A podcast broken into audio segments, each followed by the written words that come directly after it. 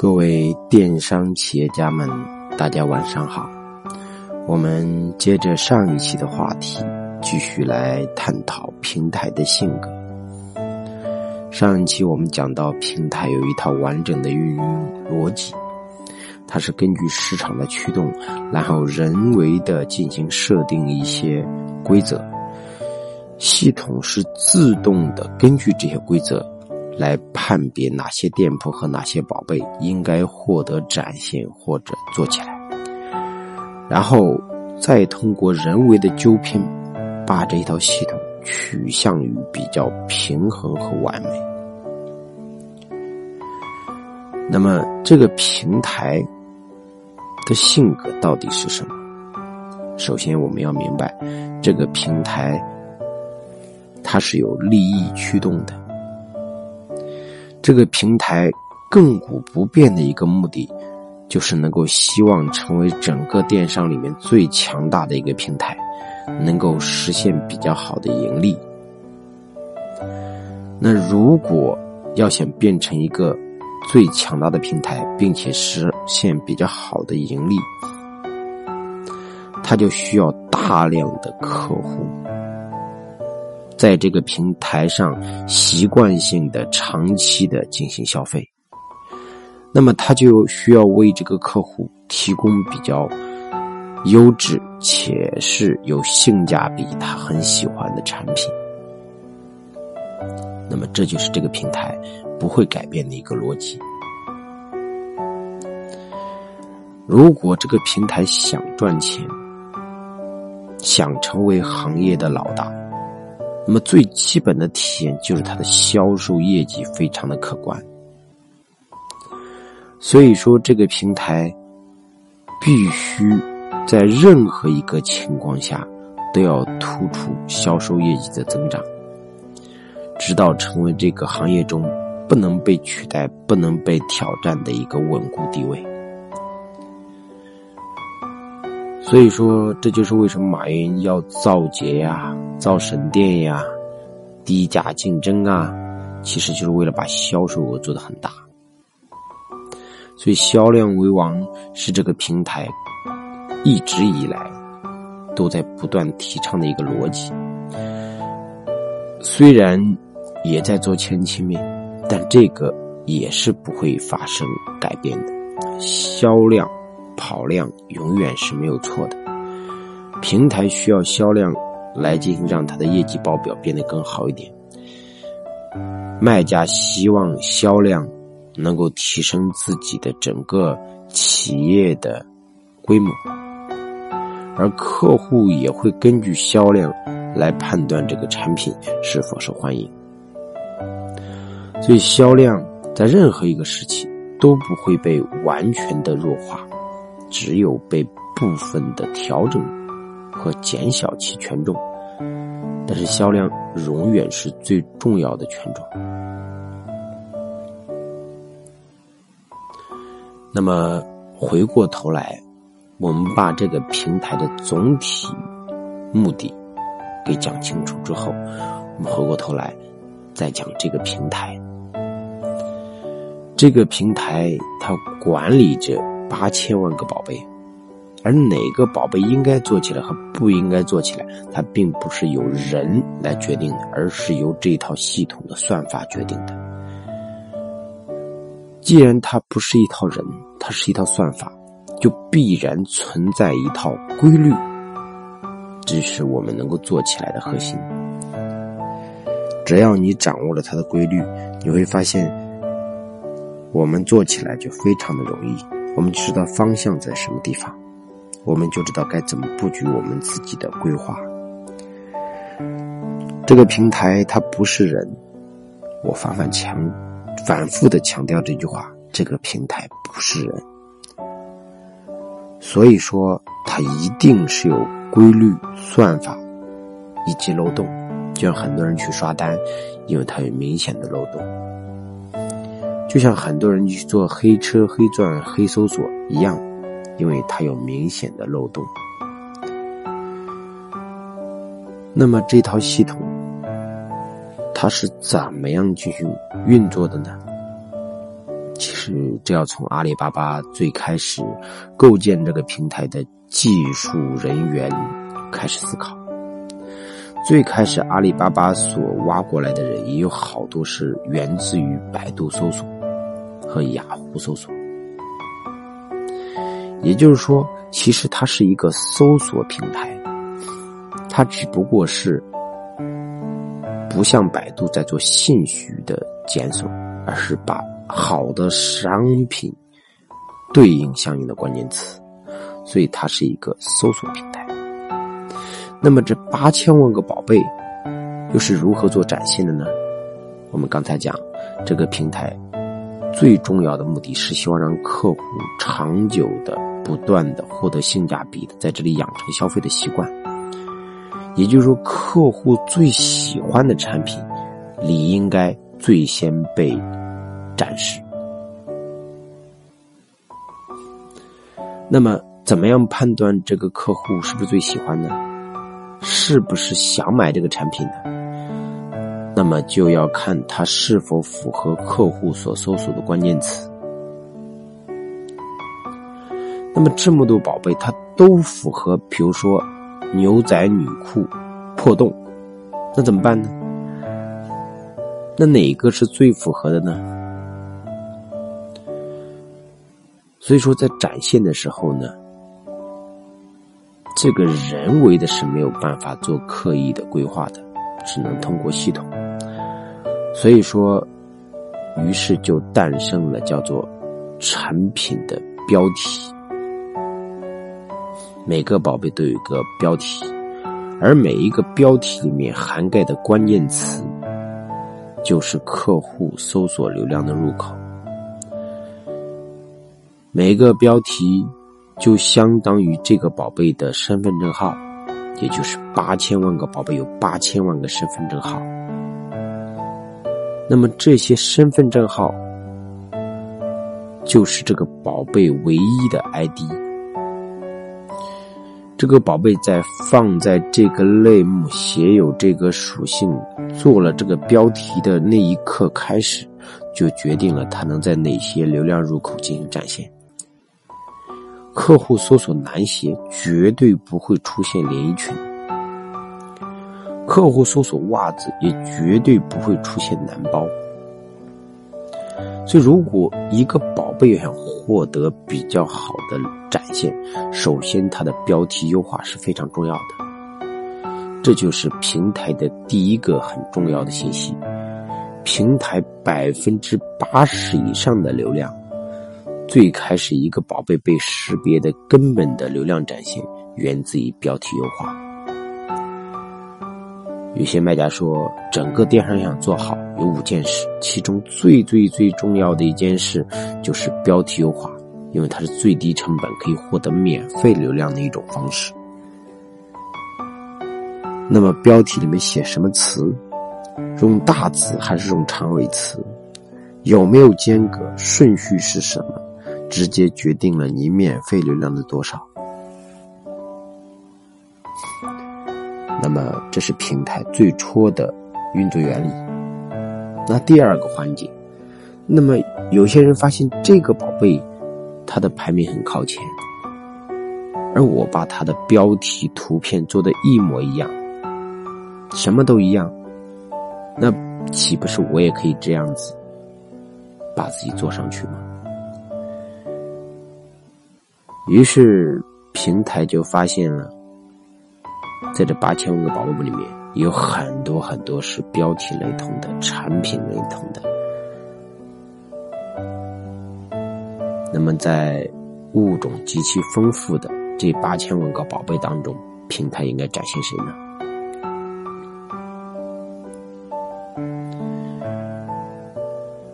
那么这个平台的逻辑是什么？首先，他不了解这个客户搜索连衣裙的时候，到底心里面在想的是什么。他不知道这个人是想买一个长裙，是一个短裙，还是雪纺，还是印花，还是 A 字裙，还是韩版、欧美、文艺风。这个平台是无从知晓的。所以说，在客户不搜索精准词的时候，只搜索大词的时候，这个平台的展现逻辑就是每一类型的产品都会给它进行展现。所以说，我们搜索一个很大很大的词，你会发现它有各种风格的连衣裙、各种款式的连衣裙、各种样式的连衣裙出来。绝不允许同一类风格抢了这一个词。OK，当你明白这一点的时候，你就明确了。如果我们都抢一个很大的词，比如说“连衣裙夏”“连衣裙二零一七夏”这种很大的词，那么在同样的产品里面，它只有少数的宝贝能上去。那同款里面哪些宝贝会上去呢？销量高的、历史周期长的、店铺评价好的等等这种才会上去。OK，当客户把各种各样的连衣裙展示在客户的面前的时候，那怎么判断这个产品值不值得给他分配流量呢？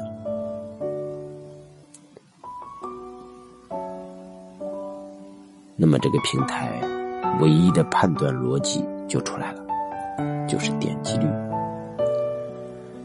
所以这个平台的第二个性格就是点击率决定七天以内的排名展现。如果这个平台给你一周的时间给你放展现，结果你的点击率做的很差，说明这个客户不喜欢你这个产品。所以说，在目前的手机端，一个产品的主图点击率直接决定了它的排名上升速度。点击率越高，排名上升速度越靠前，然后越靠前点击就会越高。为什么你的点击率高的时候要把你的排名靠前呢？因为，他要发现这个产品是否是大众喜欢的，还是小众喜欢的。比如这个连衣裙是文艺风的，在这个时间段点击都很好，但是放大了之后，他发现连衣裙这个关键词，它完全承载不了它的点击量，必须是文艺风连衣裙才能承接。所以平台是通过这种方式来进行设定的。在千人千面的情况下。在客户希望把流量运用的精准的情况下，平台在做这样的一些微细的调整，所以点击率是非常重要的一个元素。通过点击来发现新的产品，通过点击来发现客户喜欢的产品。这就是平台的一个选品逻辑。你不要以为只有你自己在做选品，其实平台也在做选品，也是在测点击。OK，那么除了这个以外，平台还在做什么呢？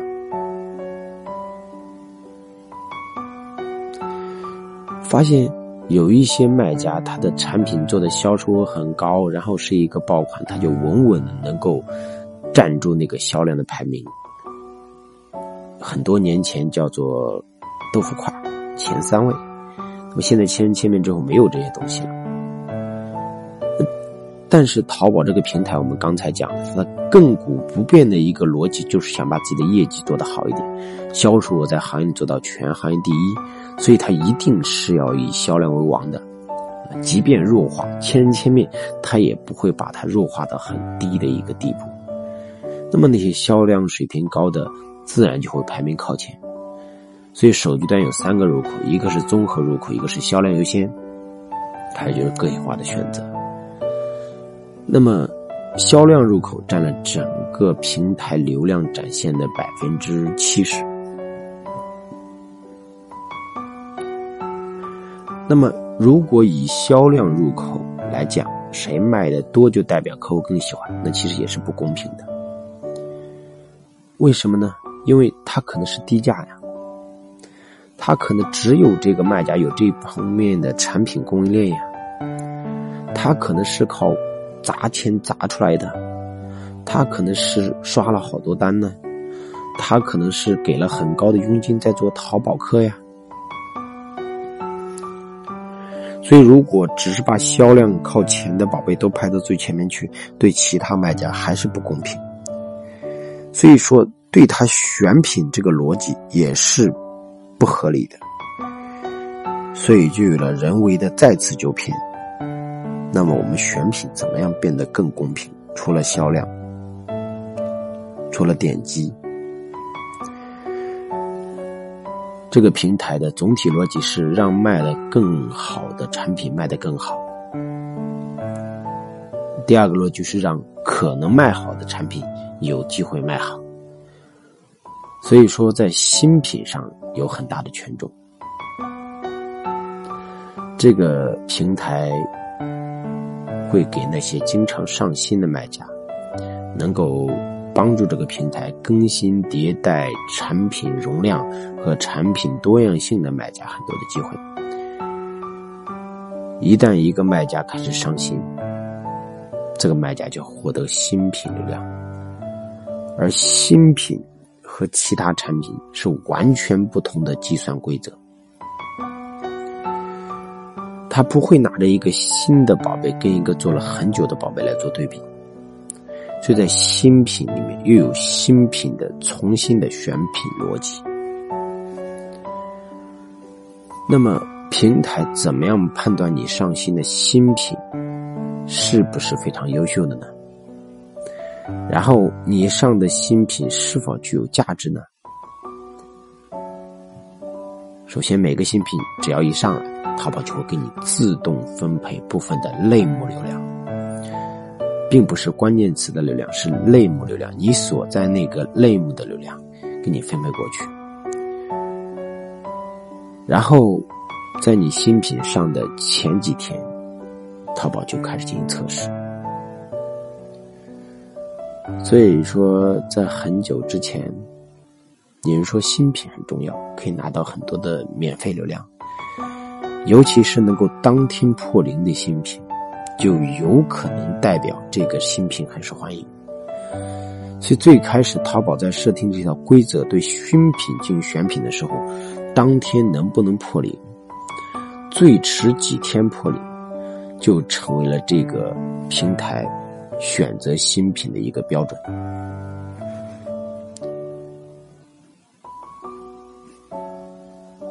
那么，除了新品。破零的速度，其次就是它的上升速度，它的点击、转化、增长率是如何的？所以新品的排名是变化最剧烈的，不像一个很成熟的宝贝，它的排名就固定在那里了，而新品的排名很容易很快速的往前提。那么这个时候，他在测试新品的增长性。欢迎度、转化率，这就是很多人在研究那个七天螺旋。所以你会发现，每一个规则、每一个权重的系统，就会诞生一种技术，这就我们讲的平台性格。除了这些平台性格，还有别的吗？它的推广性格是什么？它的店铺动销率的性格是什么？他的客单价性格是什么？我相信大家也应该特别希望去了解。那么，留给大家来思考。今天的语音呢，就到此结束。希望大家能够在下面跟我交流和沟通，以及分享我提出来的话题。我们找时间再做更加深入的探讨。